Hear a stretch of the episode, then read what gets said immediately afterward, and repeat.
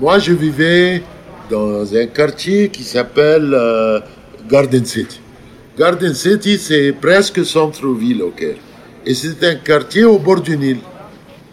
Il y a tellement de souvenirs. Quand j'étais petit, euh, le Nil, pour moi, c'était euh, l'inspiration. Vous voyez, on prenait des, des bateaux dans le Nil. c'était la nature. Dès que j'avais des problèmes, alors euh, je me baladais au bord du Nil, comme si je parlais au Nil. Il y a une tradition en Égypte, euh, quand on est amoureux, d'aller au bord du Nil. Si vous allez vous, vous au bord du Nil, vous allez toujours voir des couples. Il y a les chansons, il y a les films, il y a les, il y a les romans, il y a le Nil, euh, comme je viens de dire, le Nil, c'est pas quelque chose qui euh, nous appartient, mais le Nil, c'est nous. Demain, y aura-t-il encore de l'eau pour tout le monde? Il y a quelques années, cette question aurait pu paraître incongrue pour la plupart d'entre nous. Mais aujourd'hui, à la bourse de Chicago, on spécule sur l'eau. De besoins essentiels, de droits fondamentaux, l'eau va-t-elle devenir une marchandise, un bien précieux qu'on s'échange et qui demain sera réservé aux plus riches?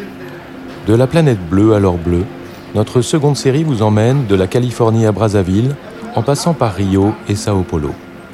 Aujourd'hui, nous entamons notre périple par une halte sur les bords du Nil, aux côtés du célèbre écrivain égyptien Allah El Aswani, un auteur dont le dernier livre traduit en français s'intitule J'ai couru vers le Nil.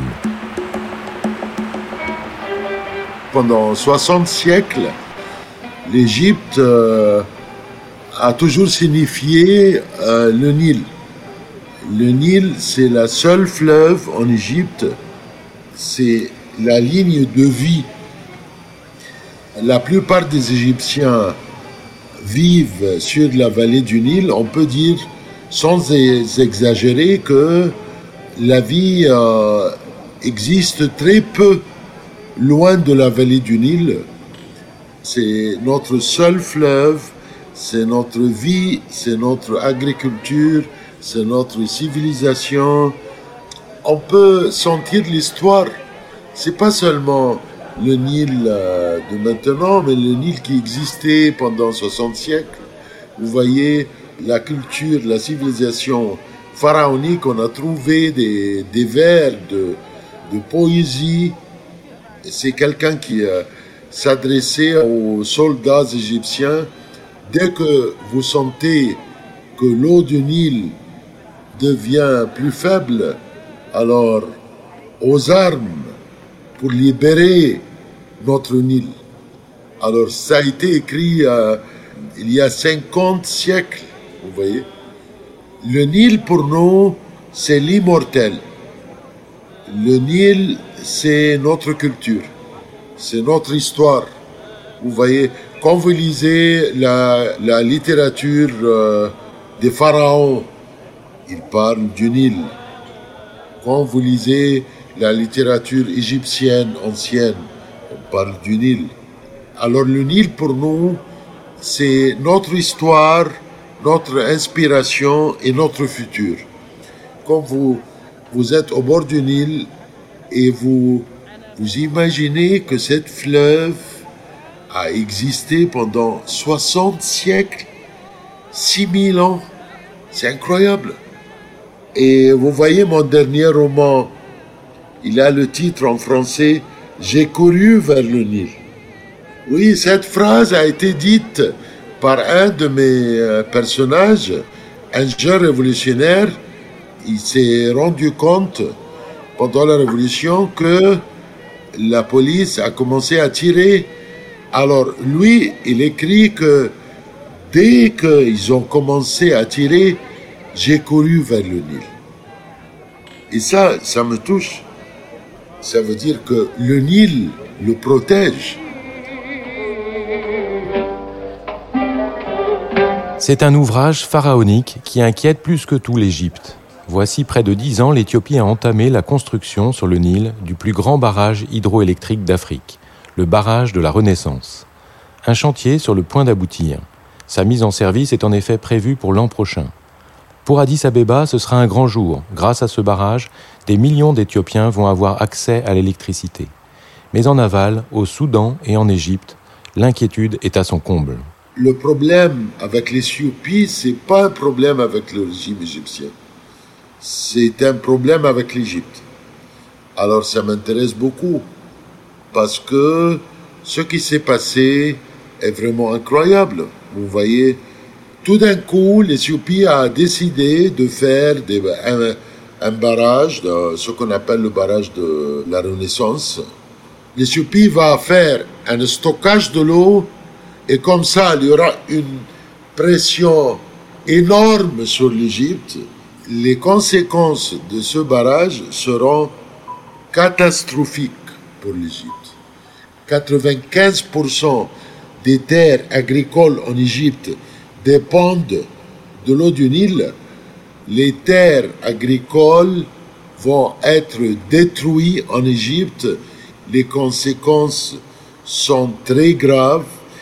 Je ne suis pas l'Éthiopie, alors je ne connais pas les, les, intentions, mais je dis que on voit clairement qu'il y a un projet politique derrière ce barrage. Comme tous les Égyptiens, Allah El Aswani a embrassé résolument la cause du Nil. Mais aujourd'hui, il réside à des milliers de kilomètres de son fleuve fétiche, aux États-Unis. L'écrivain a dû en effet s'exiler pour échapper à la répression d'un pouvoir qui supporte très mal la critique et l'accuse d'insultes envers le président Al-Sisi. Je suis contre le régime euh, de Sisi, je j'étais toujours contre les dictatures, j'étais contre euh, Mubarak, J'étais contre les, les, frères musulmans, les islamistes au pouvoir. Je suis contre Sisi et je paie euh, le prix. Moi, je m'en fous. Hein, je, j'accepte ce prix et je serai toujours euh, capable euh, de payer le prix de ma liberté. J'ai préféré de quitter l'Égypte. Pourquoi? Parce que dès que M. Sisi est arrivé au pouvoir, j'ai été interdit de tout interdit d'écrire dans les journaux, de faire des interviews à la télévision, interdit d'organiser mes, mes, séminaires euh, euh, culturels, interdit de publier mes livres. Alors moi, j'ai décidé d'aller ailleurs euh, pour écrire ce que je veux écrire. Ça me manque l'Égypte, ça me manque le Nil. J'imagine parfois mon retour au Caire. Pourquoi? Parce que je pense que c'est possible. Ça peut arriver un jour. Je vais retourner au Caire quand l'Égypte sera libre. Dès que je vais rentrer en Égypte, je vais aller vers le Nil. Parce que on a une relation particulière, le Nil et moi.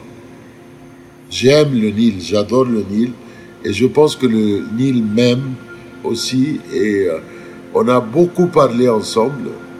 Et euh, dès que je vais rentrer en Égypte, on va continuer la conversation.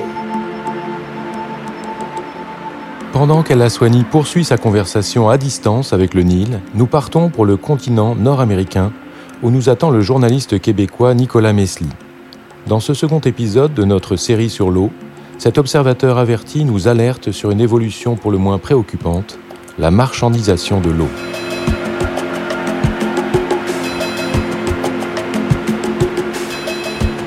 Vous venez d'écouter Six Pieds sur Terre, un podcast coproduit par les rédactions de Courrier International et d'ID4D, le média du développement durable.